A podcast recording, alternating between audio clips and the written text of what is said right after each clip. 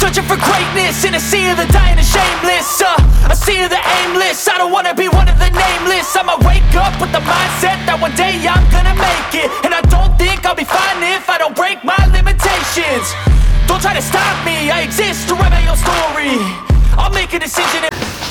亲爱的同学，大家好，我是卡洛琳老师。今天又来到了卡洛琳谈天说地的日子了。今天呢、啊，老师想要来跟大家讨论的，就是有关于 COVID-19 呢，我们是要继续跟它共存，还是继续用封锁隔离的方式来面对它？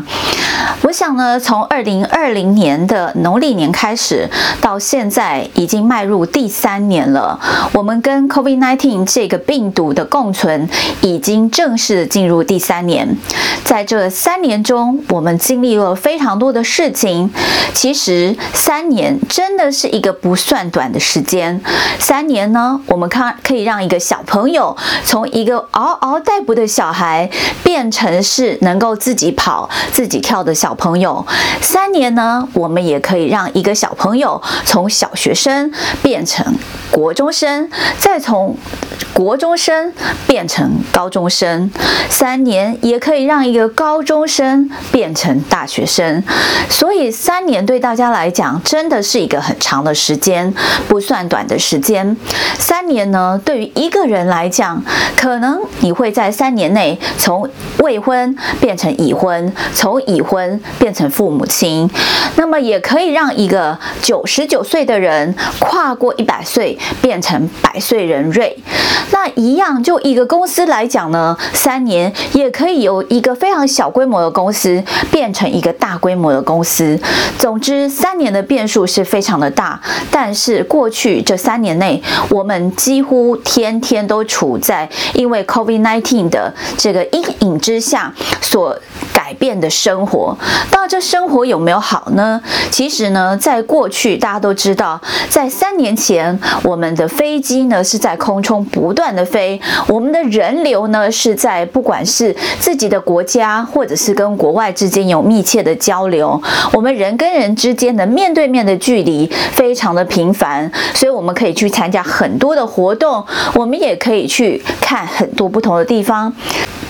但是这三年来，每一个国家基于保护自己的理由，都封锁了自己的国境。那么，大部分的国家呢，都不让别人随意进出，也不让自己的国民呢可以随意离开自己的国门。所以，三年内呢，大家几乎都形成了一种半锁国的情况。那么，在三年内呢，当然我们也有好的事情，就是科技化，因为这三年而特别的进步。所以呢，在这三年内呢，我们许多人从不会用三方支付的系统变成会用三方支付的系统，许多人不会从网上开会，没有办法网上开会，而变成每天都必须要在网上开会。从小朋友呢，他们必须呃以前面对面的上课，到现在呢，其实你叫他网络上课，他也都非常的习惯。所以这三年我们的科技进步得非常快，像许多这个网络公司。还还有这个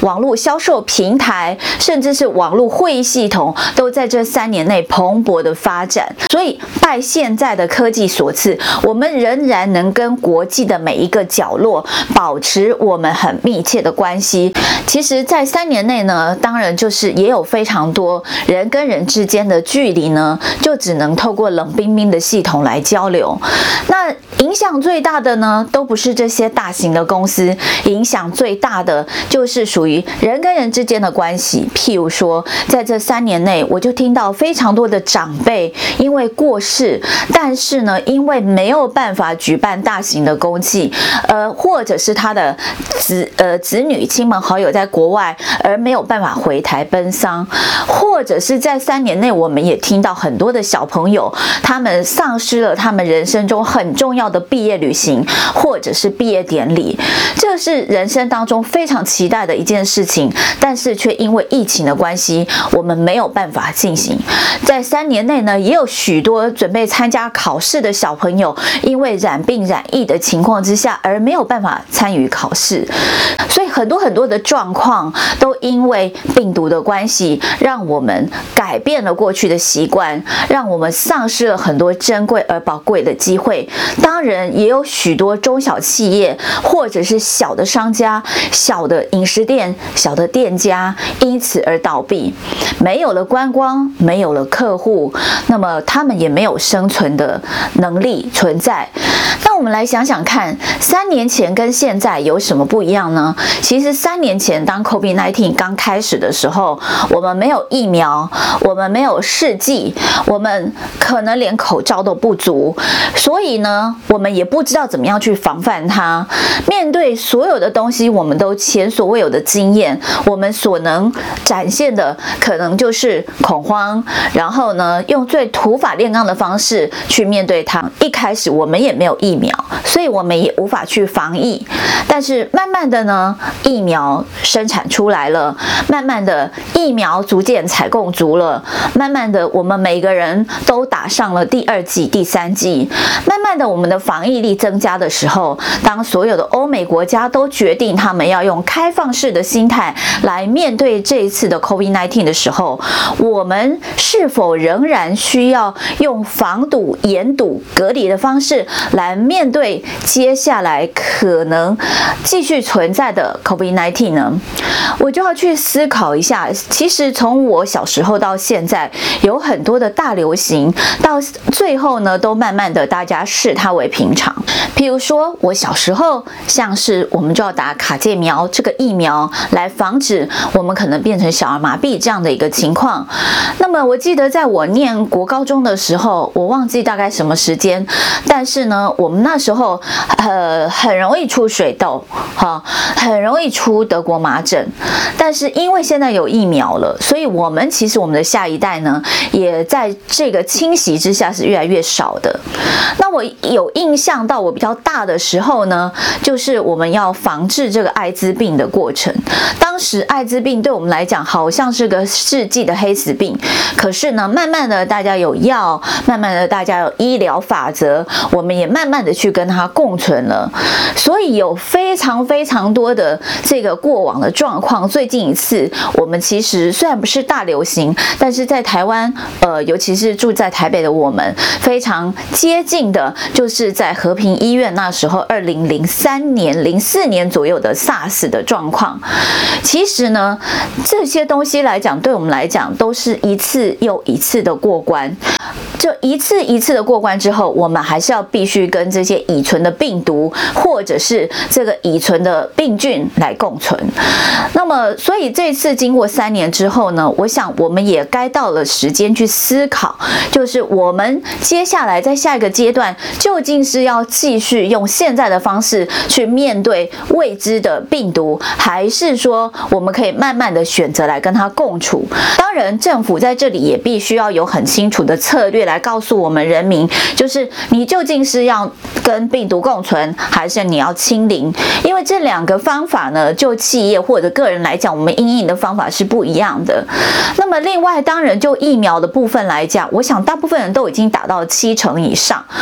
呃，大部分人有打都打了第三剂。面对那些你自己选择不打第三剂的朋友，可能你就自己要慢慢的，还是要去保护你自己，或者是在你身体可许可的之下，你去询问医生，那么你也去打第三剂，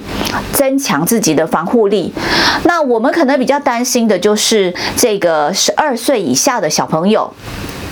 好，十二岁以下的小朋友呢，他们目前是没有任何疫苗可以打在他们身上的。当然，身为家长的我们，就是要给小朋友一个安全的距离的概念。那么，一样教育他们，就是戴好口罩，那么正确的洗手。那么回到家之后呢，把身上的脏污衣服都换干净。那么，身为父母亲的我们，虽然已经打过疫苗，但是我们一样也要做到正常的、正确的防疫的这些步骤，来确保你身旁不管是老老人、小孩的安全。哈，截至二零二二年的四月为止，我们已经发现有四点九四亿的人是染疫的，超过六百一十六万的人死于 COVID-19 这个病毒。所以 COVID-19 的死伤程度呢，其实不可谓之不小，可以，我们可以拿它来跟战争做比较呢，甚至是高过非常多战争的，而且它是全球性的蔓延。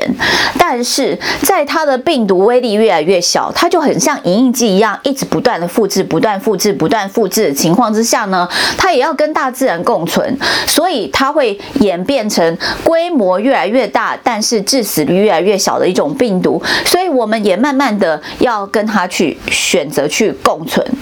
所以我们，我当然不是公卫专家，我也不是医疗专业人员，我只是希望政府呢，或者是我们每一个人民，我们大家开始去思考，怎么样能够妥善的去跟病毒共存，怎么样在思考，就是我们现行的机会成本与这个病毒致死的情况之下做一个平衡，让大家的生活可以日趋这个趋于正常，让我们的孩子们呢能够参与他们童年应该要参与的事情，就包含我刚刚讲的，能够快快乐乐去上学，那么能够有他们自己想要的毕业典礼，或者想要的比赛、想要的考试，那么让所有的大人呢，也能够在孩子成长的过程当中陪伴他们，那么当然也让所有的老年人能够安心的度过这个病菌哈的这个侵袭，那么最好就是保护好自己。哈，这个大概就是我们在下一个阶段可能必须要想的一个方向，完完全全的清零，完完全全的隔离，耗费了社会人力、成本、资源以及自由被限制的情况之下，可能会造成人民的不情愿以及部分的反扑。所以，我们必须要去思考我们新的下一个阶段怎么样去面对病毒。那么，就我个人来看，我觉得我们要慢慢的有与病毒共存的这样的一个概念。当你心里是这样子的一个想法的之后呢，你就知道慢慢的在你的行为上怎么样能够找到与病毒共存的方法。那我们大家一起努力吧。